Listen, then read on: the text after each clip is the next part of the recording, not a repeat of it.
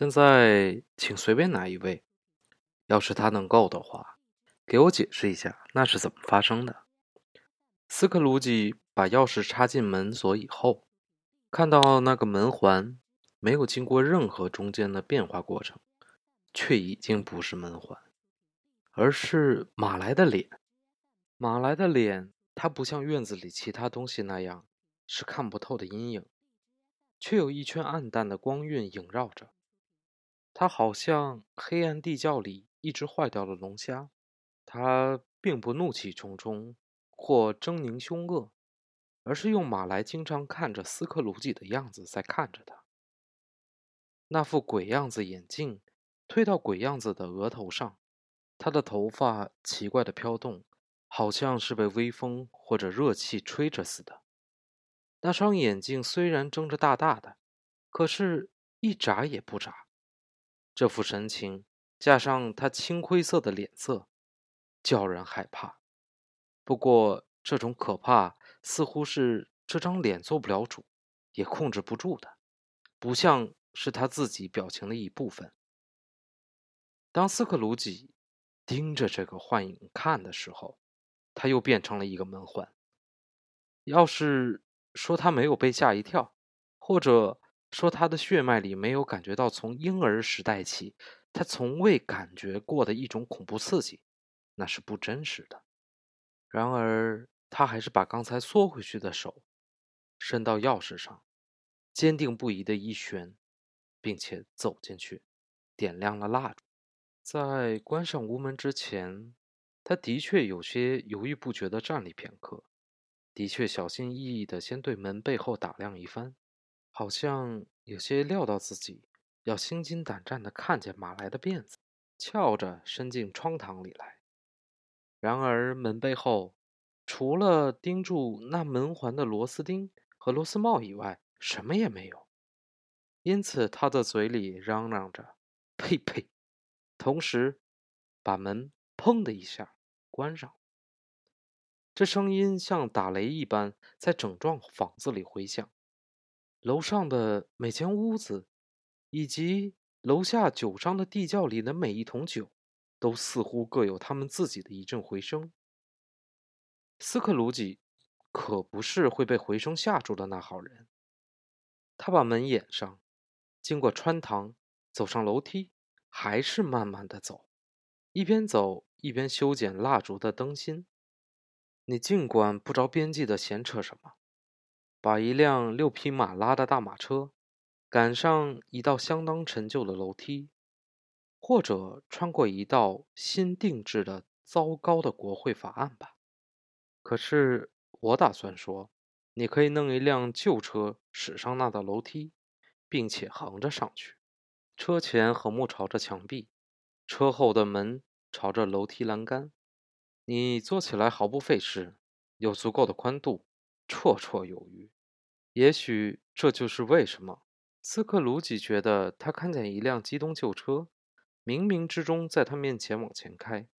外面街上五六盏煤气灯，不可能把这条过道照得很亮，因此你可想而知，单靠斯克鲁吉一支残烟，那儿是相当的黑暗的。斯克鲁吉往楼梯上走。对此毫不介意，黑暗很便宜。斯克鲁吉喜欢它。不过他在关上自己厚重房门之前，他还是巡视了各个房间，看看是否一切都安然无恙。那张脸给他的印象，竟够促使他这样做了。起居室、卧室、堆房，一如既往，没有人躲在桌子底下。也没有人躲在沙发底下，壁炉里生着文火，汤匙和餐盘都搁得好好的，一锅小燕麦粥也放在炉火旁边的架子上。没有人躲在床底下，没有人躲在厕所里，也没有人躲在那挂件的墙上。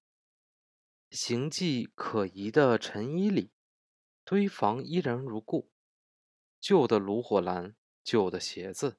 两只鱼筐，一个三角脸盆架，还有一根拔火棒。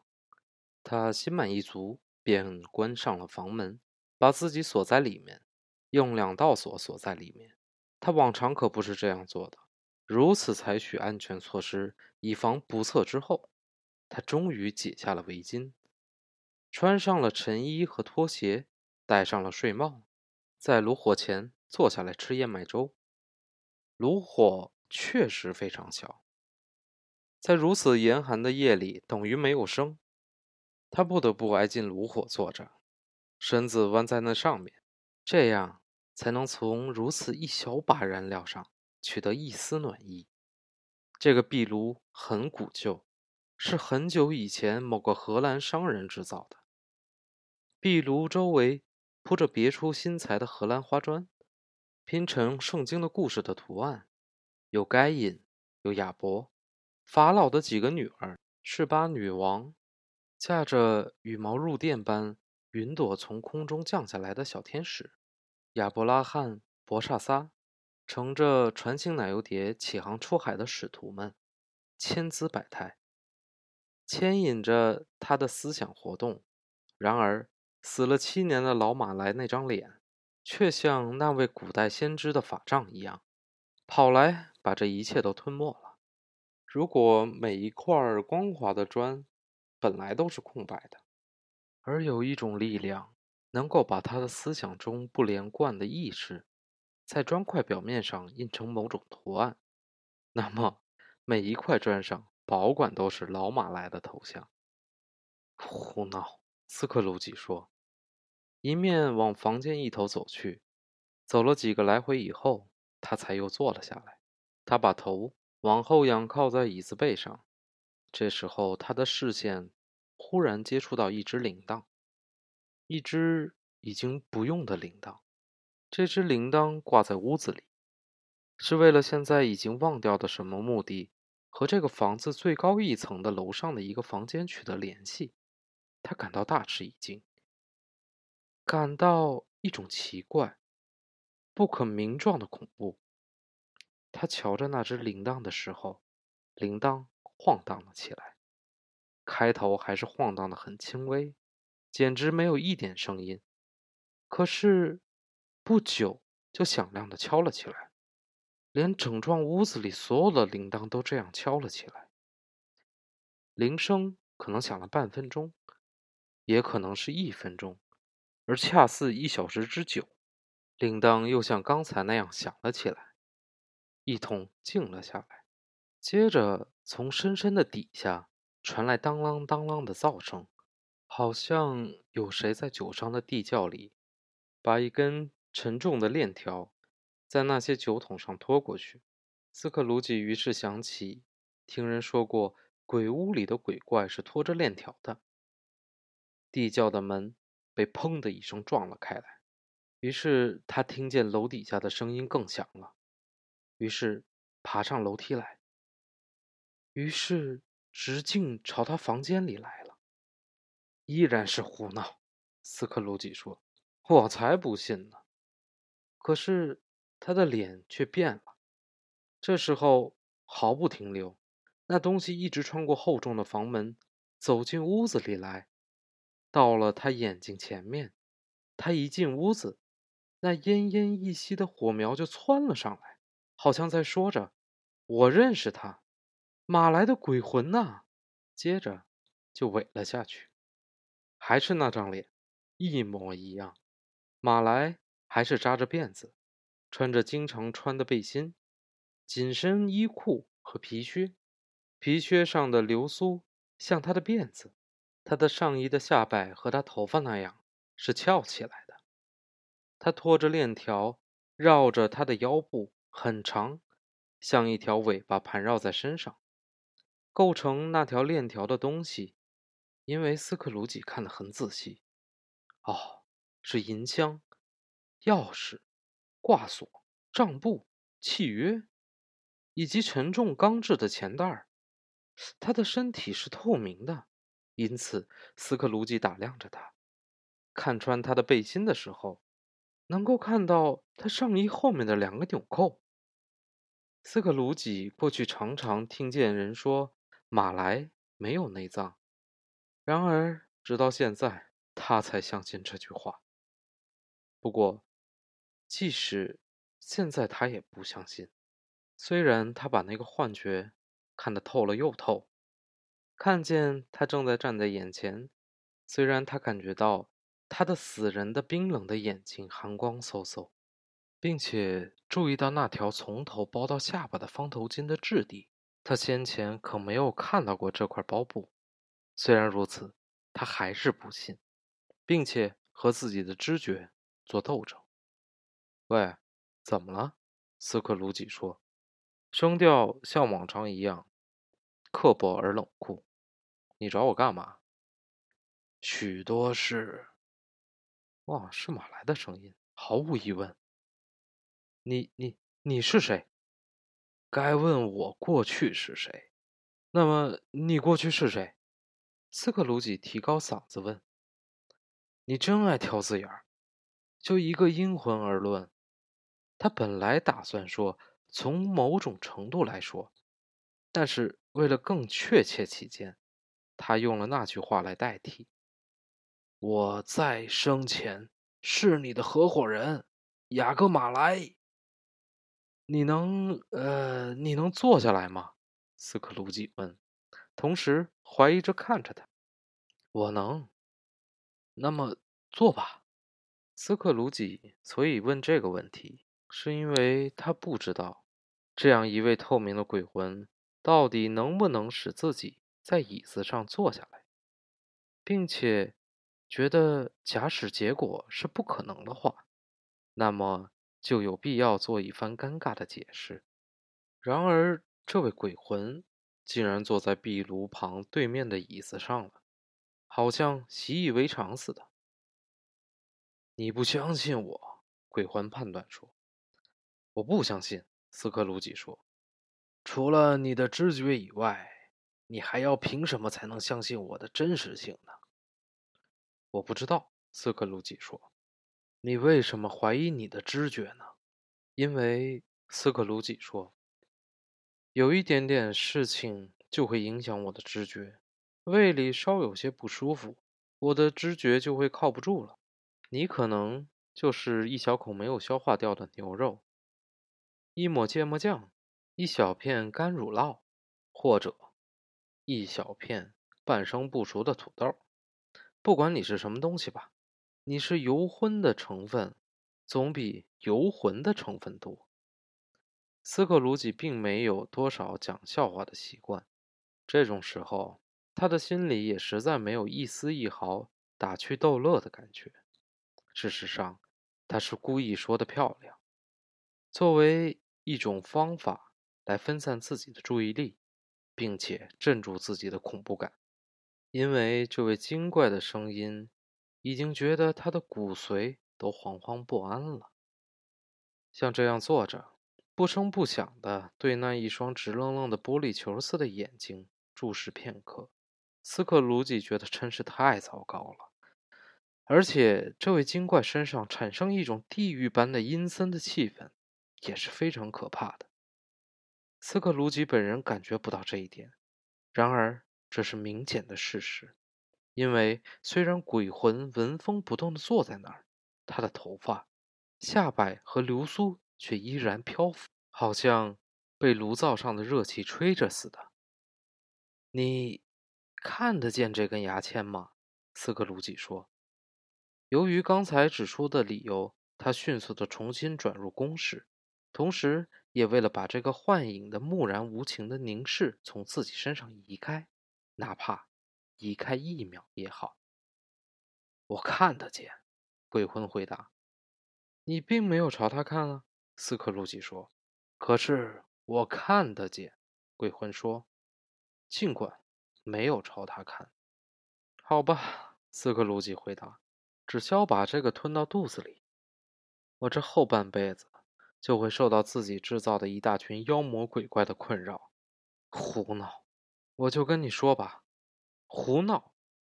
精怪一听到这话，便发出一声可怕的喊叫，同时摇动他的链条，声响那样的阴森恐怖，直叫斯克鲁吉紧紧抓住座椅，以免昏厥倒地。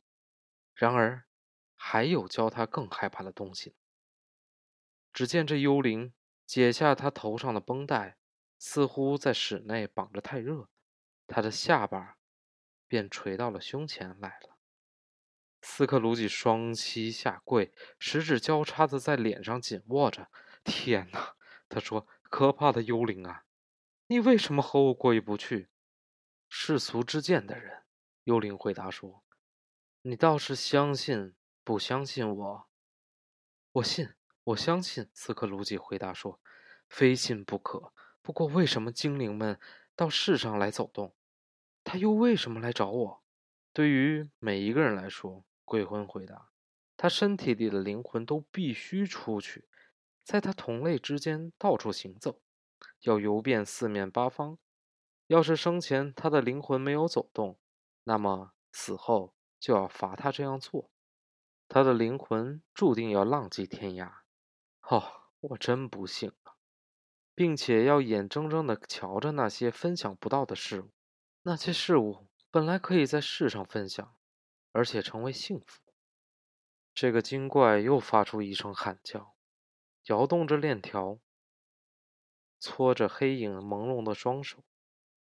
你、你、你上了铰链的手铐，斯克鲁吉颤抖着说：“告诉我这是为什么？”我带上了生前自己锻造的链条，鬼魂回答说：“我一环又一环，一码又一码的锻造了它。”我心甘情愿的把它缠绕在我的身上，心甘情愿的佩戴着它。这样式难道你感到陌生吗？斯克鲁吉颤抖的更厉害了。你是否愿意知道？鬼魂追问着说：“你自己身上缠绕着那根东西有多么重，多么长吗？”七个圣诞节前夜的时候。它就足足有我这根这样重、这样长了。打那时候起，你又在上面花了不少的精力。它现在是一根极其沉重的链条了。斯克鲁吉看着他周围的地板，想要发现自己是否被五十六英寸长的铁锁围绕着，但他什么也没有看到。雅各，他哀求说：“老雅各马来。”再跟我说些什么吧，首先安慰我的话吧。我没有这种话好讲。鬼魂回答说：“爱本利者，斯克鲁吉，安慰要从另外一个世界，由另外一些使者传送给另外一类人。我也不能把我想告诉你的话都告诉你，允许我说的，只剩下很少的了。我不能休息。”我不能耽搁，我也不能在任何地方逗留。过去，我的灵魂从来没有走出我的帐房间之外。注意我的话，生前，我的灵魂从来没有越过我们那银钱兑换窗口的狭窄的范围而外出游荡。现在，那令人讨厌的行程展示在我面前。斯克鲁吉有一个习惯。每当他考虑问题的时候，总要把双手插在裤子口袋里。这会儿他又那样做了，思索着鬼魂刚才跟他说的话，不过没有抬起眼睛，也还是跪着，没有站起来。你的行程一定很满，雅各。斯克鲁吉指出，他带着一种一本正经的神情，虽然带着谦卑而恭敬的样子。慢，鬼魂重复他的话：“死了七年。”斯克鲁吉忖度着：“又是整个时间在旅行？”全部时间，鬼魂说：“没有休息，没有安宁，受到永无休止的悔恨的折磨。”你走得快吗？斯克鲁吉问。“驾着风的翅膀。”鬼魂回答说：“七年之中。”你大概已经走了很多的地方了，斯克鲁吉说。鬼魂听到这话，又发出一声喊叫，同时把他的链条在这黑夜的死一般的寂静之中弄得当啷作响，骇人听闻。监护人可以有理由控告他扰乱安宁。哦，给拴着，绑着，上着双重脚镣手铐。这个幻想说：“不懂那些不朽的人物千百年来为这个世界所做的无休止的劳动，在其可以感觉到好处、完全发扬光大以前，就必定会消失到永恒之中。不懂任何一个基督教的灵魂善良的工作，它的小小范围内，不管那是什么范围，都会发现。”他的有限生命态度不够发挥他巨大有益的作用。不懂得一生中机会错过以后，就没有余地能够让后悔来弥补损失。然而，我过去就是那样，哦，就是那样。不不不，不过你你的过去一直是一位很好的生意人啊，雅各。斯克鲁吉结结巴巴地说：“他现在。”开始把这句话用到了自己身上来。生意，鬼魂叫喊着，又搓起双手来。人类才是我的生意，公众福利才是我的生意，慈善、怜悯、宽厚和仁爱，这一切才是我的生意。我在行业中的交易，在我生意的汪洋大海中，只不过是一滴水而已。他伸直手臂，举起链条，好像这就是他一切徒劳无益、悲伤的根源。然后又把链条重重地扔在了地上。在流逝的一年的这个时候，这个幽灵说：“我受苦最深。为什么我从前要眼睛朝下，看着走过的我的同胞们，却从来不抬起来，看看？”引导那几位博士到卑微的处所去的神圣的星呢？难道星光也不会引导我到穷人家里去吗？斯克鲁吉听到幽灵照这样子往下说，感到不胜惶恐，不由得剧烈地站立起来。听我说，鬼魂喊道：“我的时间快要完了。”我听着呢，斯克鲁吉说。不过。不要对我太严厉，不要说的花里胡哨，雅各，我求求你。我怎么会用一种你看得见的形态出现在你的面前？我不打算告诉你，我曾经无影无踪地坐在你的身旁打许多天，许多天。这可不叫人好受的样子。斯克鲁吉打着寒战，抹去头上的汗珠。在我的赎罪苦行中。那不是一个轻松的部分，鬼魂接着说：“我今天晚上到这儿来是警告你，你还有机会和希望来避免我的命运，是我无法给你带来的机会和希望。爱本利者，你一直是我的好朋友嘛。”斯克鲁吉说：“谢谢你了。你要将被鬼魂缠绕。”鬼魂继续说：“被三位精灵。”斯克鲁吉拉长了脸。拉得像鬼魂似的那样长，难道这就是你说的机会和希望吗，雅各？他结结巴巴的声音追问。是的，我，我，我，我想我宁可不要。斯克鲁吉说。要是没有他们来访问，鬼魂说，你就不能有希望避免我正在走的道路。明天钟声敲一点钟的时候，你等着头一位来访问吧。我不能让他们一起马上来，让这事儿就此了结了吧，雅各。后天夜晚，同一个一点钟，等着第二位。大后天夜晚十二点的最后一响停止震荡的时候，是第三位。别想再看见我。为了你自己的缘故，你要记住我们之间这段交往。幽灵说完这段话。就从桌子上拿起了他的包布，像原来那样裹着头。斯克鲁吉知道这一点，是因为听到他的上下颚扎起来的时候，牙齿发生刺耳的响声。他鼓起勇气，再抬起眼睛来，只看见他的超自然的客人，直挺挺地站在他的面前，把链条一圈一圈地绕在手臂上。幽灵从他面前往后走，每退一步，窗子就自动升起来一点。因此，等这个幽灵退到窗口，窗子已经大开。幽灵招呼斯克鲁吉走过去，他听从了。走到彼此相隔不到两步的时候，马来的鬼魂举起手来，指示他不要靠近。斯克鲁吉站住了。这与其说是服从，还不如说是因为惊吓和恐惧。因为在那只手举起来的时候，他听到天空中嘈杂的闹声，那是断断续续的哀悼和悔恨的声音。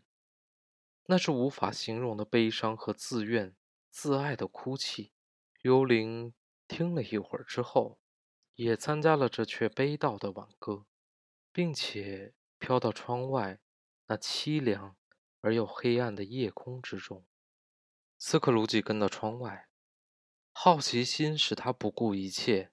他向外望去，空中布满了幻象，惶惶不安。匆匆忙忙地飘来飘去，一面走一面呻吟。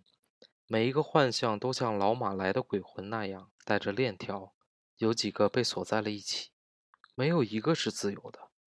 有不少在世时斯克鲁吉本人认识的，他和老鬼魂一样，相当熟悉。他穿着一件白背心，脚踝上附着一个巨大的保险箱。由于看见下边一个门阶石阶上坐着一个怀抱婴儿的女人，他无法帮助他，因而伤心的哭泣着。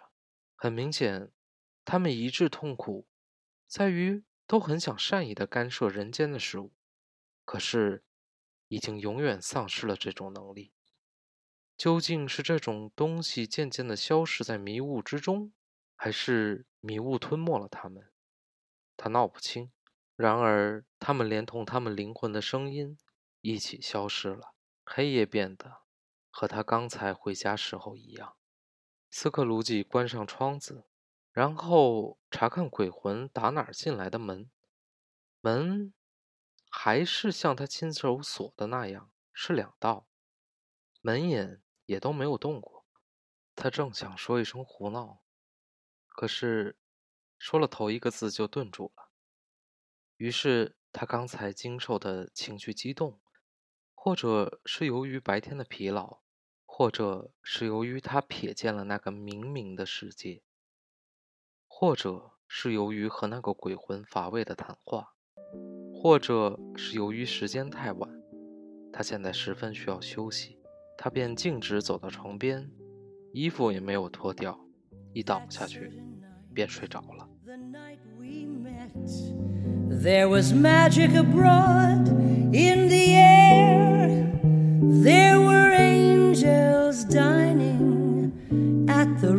And a nightingale sang in Berkeley Square.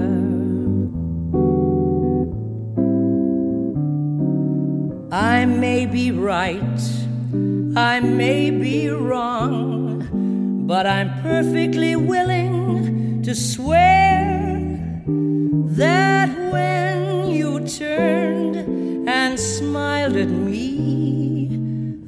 a nightingale sang in Berkeley Square. The moon that lingered over London town, poor puzzled moon he wore a frown. How could he know we two were so in love? The whole darn seemed upside down. The streets of town were paved with stars. It was such a romantic affair. And as we kissed and said good night, a nightingale sang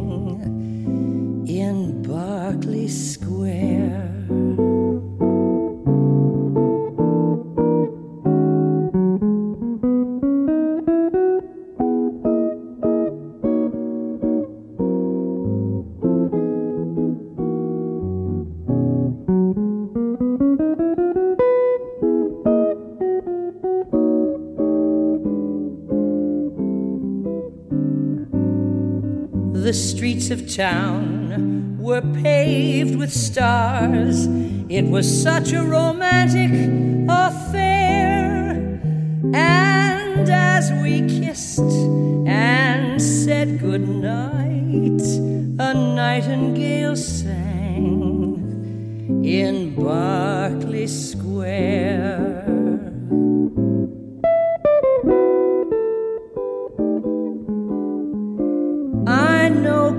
I was there. That night